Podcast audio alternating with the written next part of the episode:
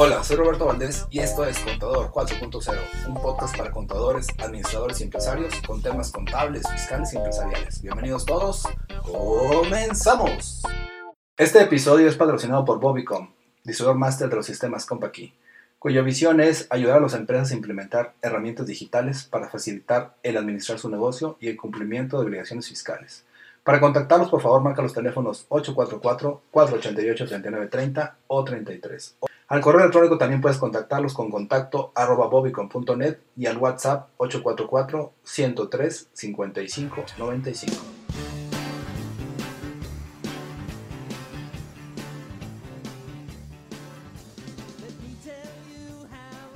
Hola, ¿cómo estás? Mi nombre es Roberto Valdés. Esto es Criterio Fiscal Digital. El programa que tenemos preparado para el día de hoy es Criterio de Prodecon para el acreditamiento del IVA, nuevas características, pero nueva carta de invitación del SAT y estímulos, estímulos fiscales para el 2021. Eh, como ya saben, este programa se denomina Criterio Fiscal Digital y está basado en una columna que el contador Jorge Ajax tiene en el diario de Coahuila. Contador, buenos días, ¿cómo estás? Buenas tardes. Ok, eh, pues buenas tardes, Robert. Eh, efectivamente tenemos ahí unos datos eh, importantes por compartir con todas las personas ahí que nos hacen el favor de, de vernos y escucharnos. Este, y aparece en el, en el Face como, ah, ya, aparece como, sí.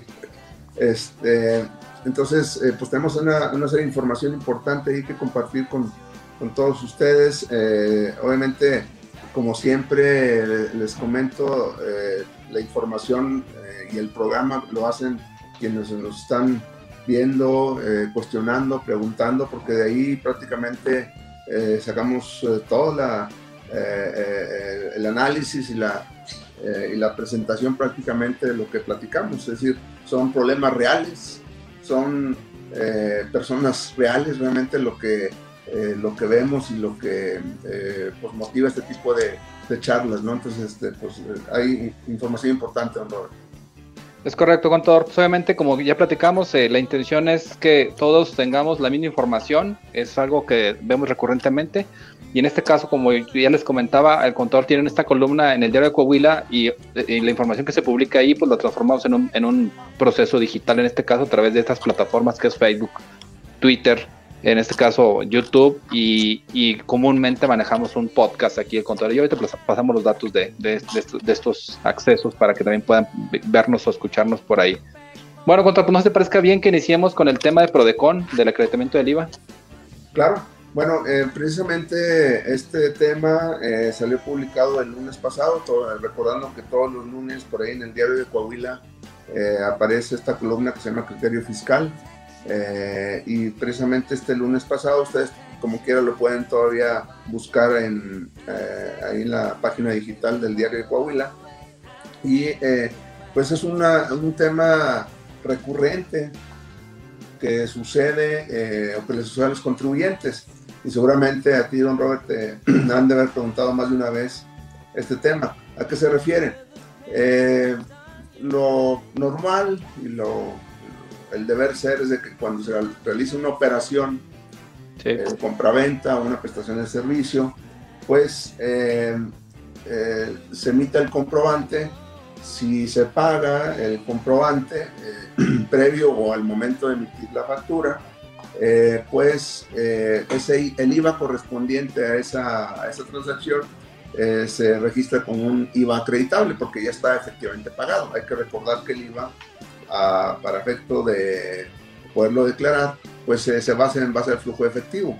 Pero a veces, eh, eh, y no quiero decir que es común, pero pasa muy seguido, que hacen el pago de una transacción y la factura por X o Y circunstancia le emiten después, ya sea el mes siguiente o inclusive hasta tiempo después, ¿no? Entonces la pregunta aquí obviamente sería, oye, ¿en qué momento es acreditable el IVA? Porque eh, eh, como lo señalamos, el IVA eh, pues tiene sus efectos fiscales al momento del pago del cobro efectivo. En este caso pues se pagó, vamos a pensar, en el mes de septiembre, pero la factura la emitieron hasta el mes de octubre. Entonces, para efectos del acreditamiento, esto tiene pues, sus problemas porque en un momento determinado ¿cómo voy a justificar ese IVA acreditable si no había una factura en septiembre? La, se hizo hasta, o se timbró más bien hasta el mes de octubre, pero se pagó en septiembre. Y todavía más, si estoy pidiendo la devolución del IVA, pues también vamos a entrar en controversia porque pues en qué mes voy a solicitar esa devolución, eh, porque la factura se timbró hasta octubre, pero el pago se hizo en septiembre.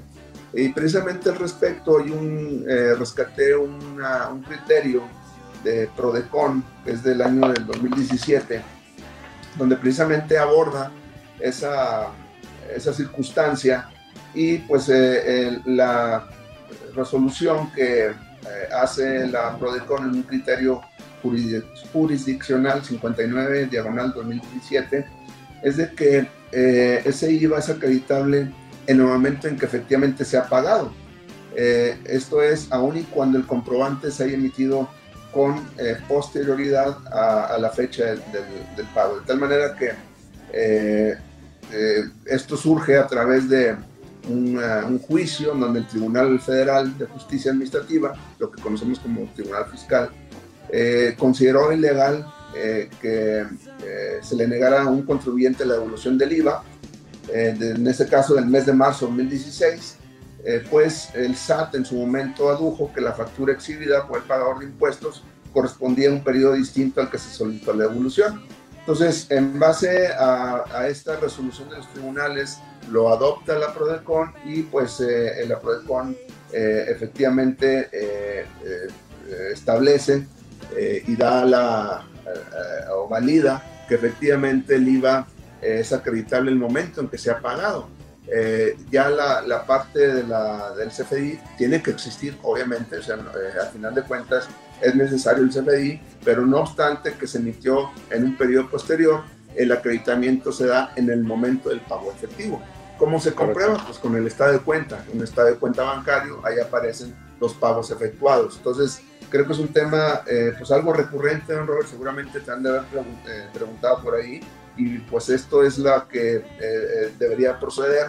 Si hay un problema de este tipo, pues podemos tener como antecedente, antecedente esta resolución o este criterio de PRODECON. Y además, voy a repetir, hay una resolución favorable del tribunal. Entonces, eh, no sé cómo, cómo lo ves, don Robert. Pues, obviamente sí es un, caso recurrente, contador. Digo, es común que nos pregunten los clientes eso, de que de en qué momento se puede considerar acreditable. Y pues obviamente, como usted dice, casi siempre o normalmente es en el, momento del flujo efectivo, que es cuando se paga. Incluso para eso viene el tema del REP, ¿no? O sea, del recibo electrónico de pago, donde se acredita realmente la, el flujo de efectivo y que se comprueba que ya fue pagada esa factura. Entonces, pues básicamente tener ese sustento y que pues obviamente si los quiere pelear la autoridad, saber que, que ya hay un, en este caso una, no, no, se considera jurisprudencia este, ¿verdad? Contar. No, no, no, es, una, es un criterio del PRODECON que lo, está a la vista en la página del PRODECON y eh, sería cuestión también de buscar esta resolución del Tribunal Federal que se debe estar disponible también en la página del Tribunal, ¿no? Entonces, Perfecto. Eh, pero al final son coincidentes afortunadamente y es en favor del contribuyente. Es correcto, de las, una de las, de las pocas que a veces se gana en, a favor del contribuyente con todo. Sí, y bueno, y hasta cierto punto común que las auditorías lo observen, ¿no? Normalmente las auditorías este, pues, eh, hacen ese, eh, eh, ese match. De hecho, recordar un poquito las herramientas, don Robert, este, electrónicas, porque pues el SAT también toma los FDIs y trata más o menos a, eh, encuadrar el IVA. Ahorita todavía eh, no lo logra al 100%, vamos a llamarlo de esa manera, pero creo que va dirigido hacia allá. Entonces, pues ese tema va a ser un tema que seguramente va a tener que señalarse porque eh, en, el, en, el, caso en el que se pague la factura, es, es, común que esto, esto suceda. Entonces, sí, es, es, necesario hacer una especie de conciliación. El SAT pues, es difícil que lo llegue a realizar porque no sabe en qué momento se, se cobró la, la, operación, ¿verdad? Entonces, eh, eh, el, tema de que es eh, cuando se paga una factura y posteriormente se emite la factura posteriormente al pago, pues y si está pagada al 100%, pues eh, no sé si estás de acuerdo, el CFDI tendría que ser pago una sola exhibición y no, había, no habría un REP por ese caso, ¿no? Tendría que ser la misma factura, el comprobante del mismo pago. Es correcto. Sí, así es, contador. De hecho, pues así opera y es la intención de, de, los REP, ¿no? De que cuando no se paga al momento, se emite el REP posterior, cuando realmente se paga. Y la factura tiene la capacidad de que se le ponga o se le asigne el pago en una sola exhibición cuando fue pagada previamente o al momento. Es correcto. Que manda saludos la, la, la Laurentina. La maestra Laurentina. es correcto, un saludo. Correcto. Saludos. Eh, muy bien, el siguiente tema, contador, es eh, la nueva carta de invitación del SAT. Sí, bueno, eh, básicamente aquí es una regla nueva, o que recientemente, el día 28 de septiembre, se dio a conocer a través de la tercera resolución de modificaciones a la miscelánea fiscal. hay una adecuación a la regla 2, 1215, y esto se da como consecuencia de que eh, eh, había sucedido, don Mario Recio también manda saludos. Saludos, Monclova. Eh, bueno, aquí estoy viendo a, Mario Recio. A Mario Recio también por ahí. Ah, es que Roberto Máquina es el de Monclova, ¿va? Sí, sí, este es. Este, estoy aquí saludando la. Válgame, me equivoqué. Saludos. Bueno, este, entonces en este caso de las cartas de invitación, esta regla eh, que se modificó, las, la 2.12.15, eh, viene como consecuencia de que eh, había estado sucediendo, en algunos casos me tocó que te llegaban invitaciones de otra administración diferente. O sea, no había una reglamentación al respecto. Podría venir la administración de Zacatecas y te requería X, no te requería, bueno, te hacía una invitación para que este, presentaras alguna aclaración, etcétera. Este, y pues bueno, eh, ahorita con la pandemia, pues obviamente eso se, eh, se controló, pero eh, en cuanto a la asistencia física, pero de no ser así, pues tenías que trasladarte a aclarar algunas cosas hasta Zacatecas. Y tú dices, bueno, pero pues, ¿qué tiene que ver la administración de Zacatecas con este, la administración donde tengo mi domicilio fiscal, que es Saltillo.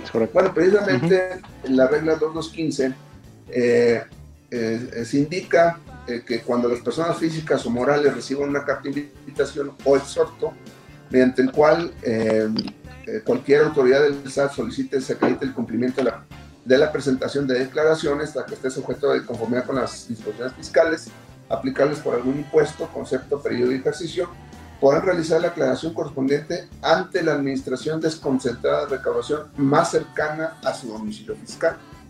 Entonces, Perfecto. esto resuelve ese tema porque, pues bueno, ya no tendríamos que eh, trasladarnos hasta otro lugar a hacer alguna aclaración. Esto a veces sucedía cuando hacían esas compulsas, o hacen esas compulsas, probablemente eh, tu empresa es proveedor de una empresa de, uh, pues no sé, de eh, ¿dónde vas allá en Sonora, no? En Guaymas, por allá, vamos a pensar. Sí. Este, y pues eh, te decían, oye, tú eres proveedor de, sí, oye, pues fíjate que aquí traigo un tema ahí que quiero que me aclares de, un, de una persona que tiene su domicilio fiscal en Guaymas. Entonces tendrías que trasladarte para aclarar, no sé, alguna situación eh, de respecto a las facturas.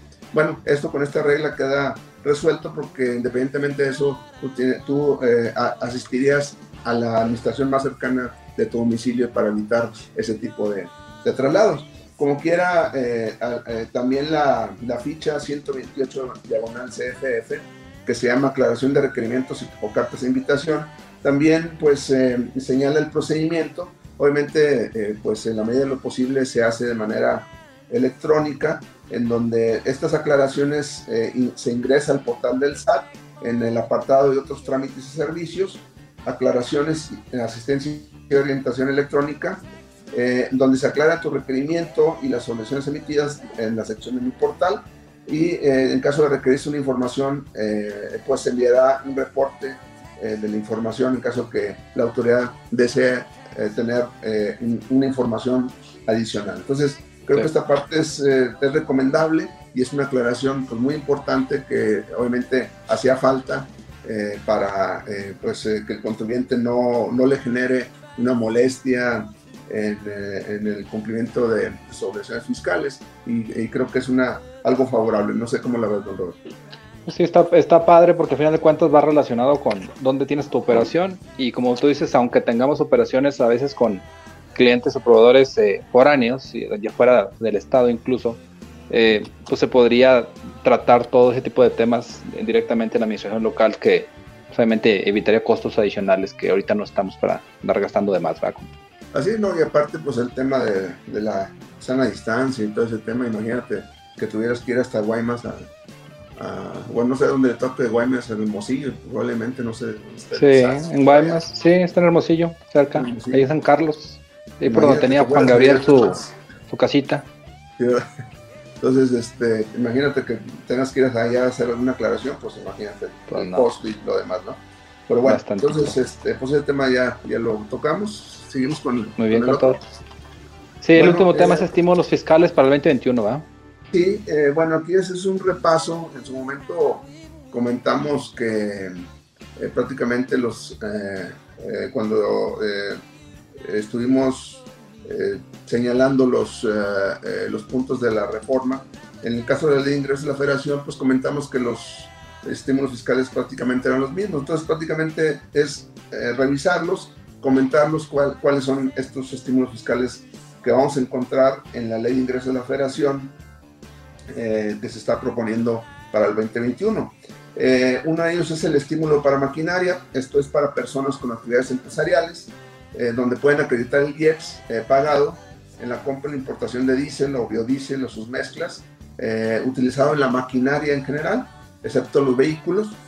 contra el ICR se aplica esta, ese estímulo. Se establece que ese estímulo se considera un ingreso acumulable para efectos de ICR. Este tema lo utilizan por ejemplo, algunas eh, eh, constructoras que tienen maquinaria diésel, o sea, que no son vehículos, pero son grúas eh, o, montacargas o cosas por el estilo, para, y que utilizan diésel para sus operaciones y pues tienen esta posibilidad de aplicar este estímulo.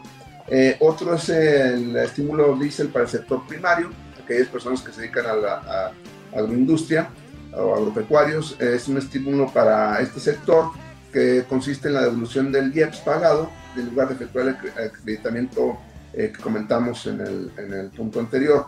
Se establece que este estímulo también se considera un ingreso acumulable para el ICR.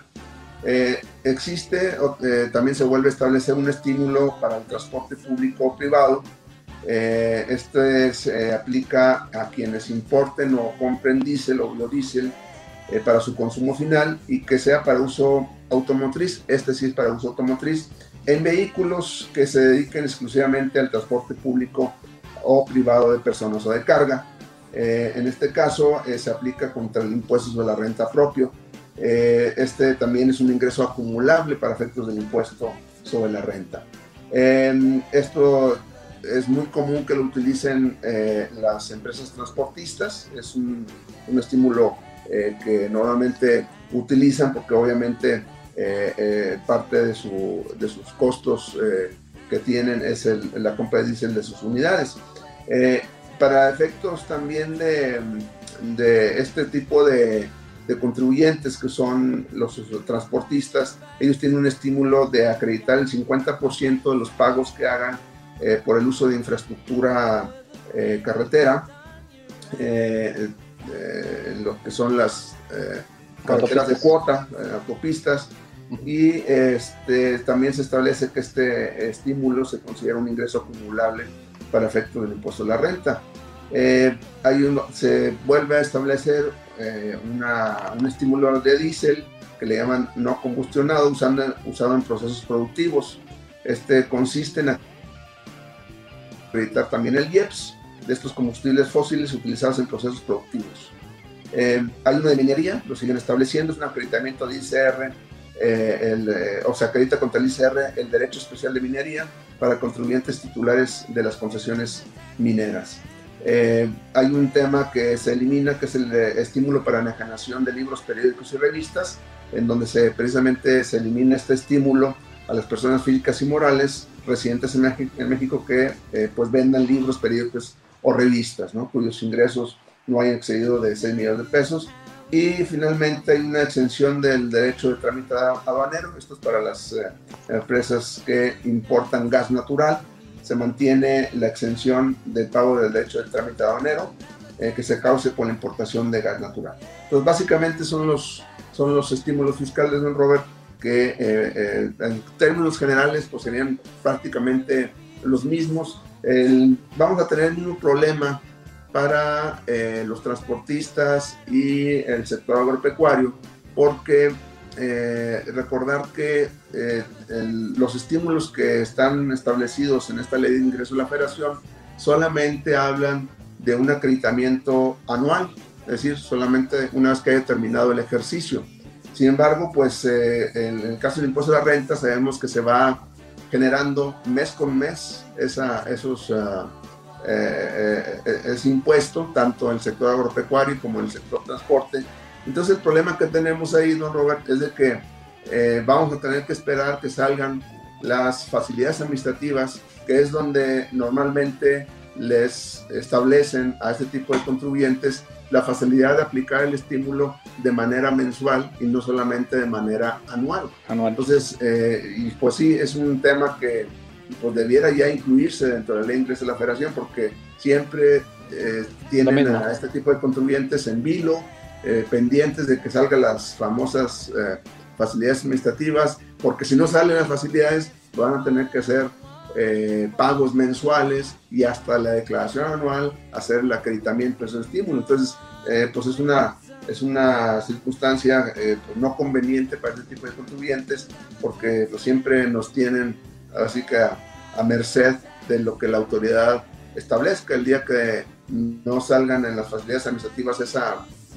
flexibilidad, pues imagínate, ¿no? Entonces, el, el tronadero de, en cuanto al pago de impuestos del sector autotransporte, que es muy importante, y del sector agropecuario también. Entonces, eh, creo que es un tema que debiera ahí ampliarse eh, y pues eh, también en un momento determinado, lo comentamos, se establece que a través de, de la misma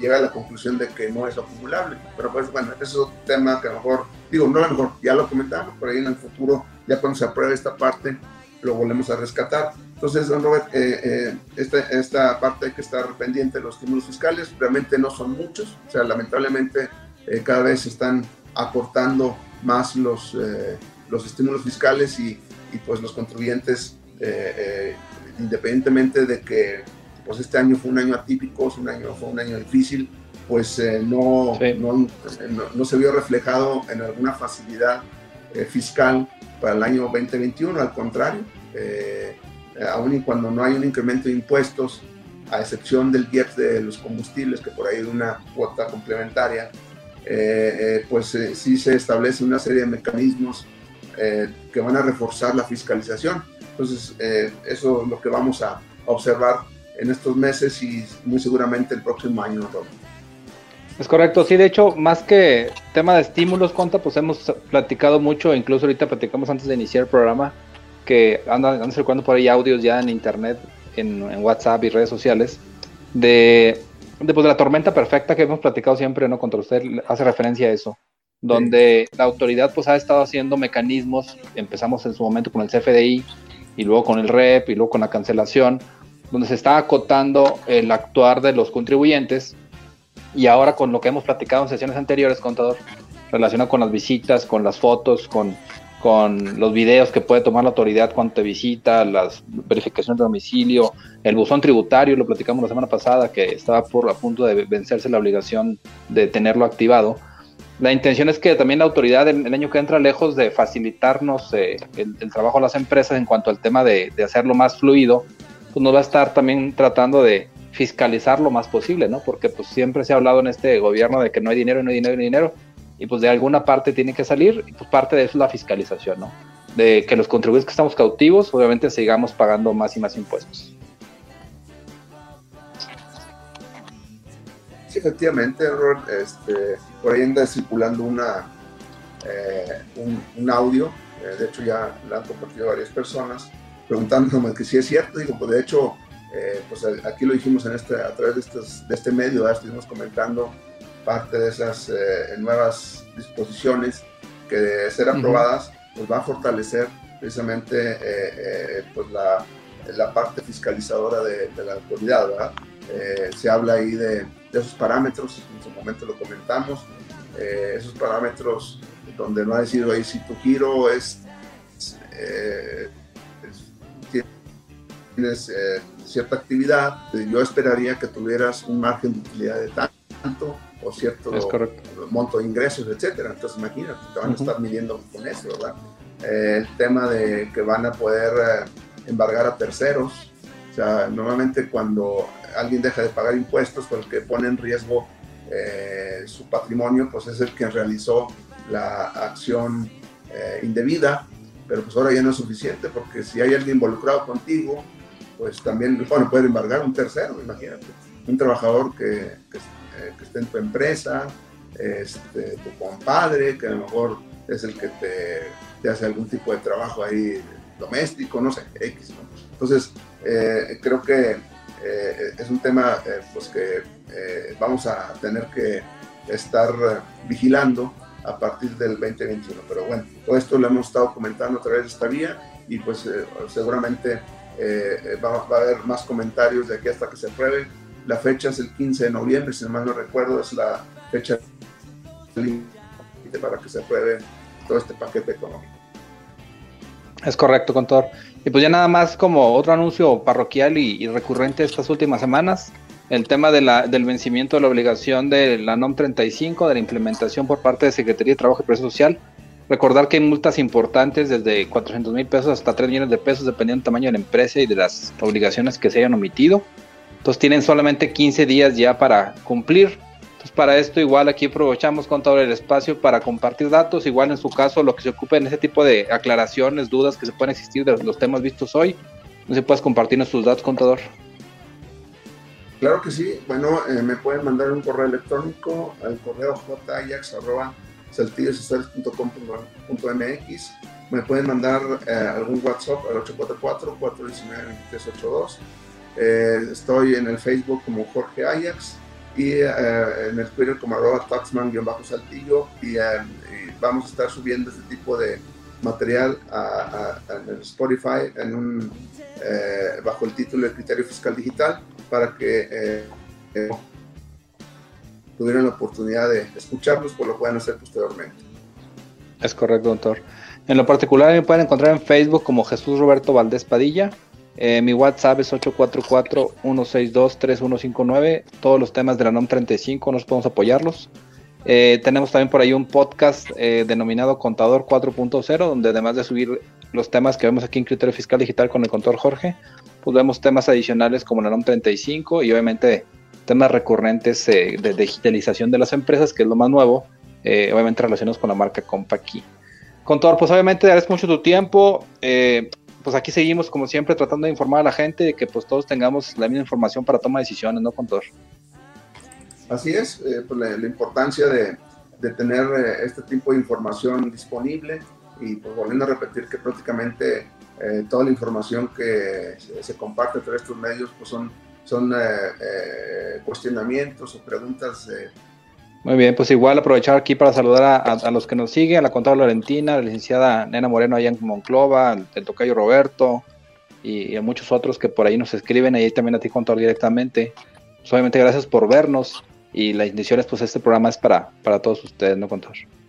Es correcto, este, pues estamos eh, a la orden y pues, eh, si hay un comentario ahí, tienen los datos de eh, contacto. para eh, pues eh, tener ahí algún tipo de retroalimentación, ¿verdad? Es correcto. Pues contador, buenas tardes, gusto saludarte. Por aquí estamos platicando para la siguiente sesión. Gusto saludarlos a todos. Cuídense. Nos vemos. Perfecto. Igual. Adiós. Cuídate, contador. Saludos. Bye bye.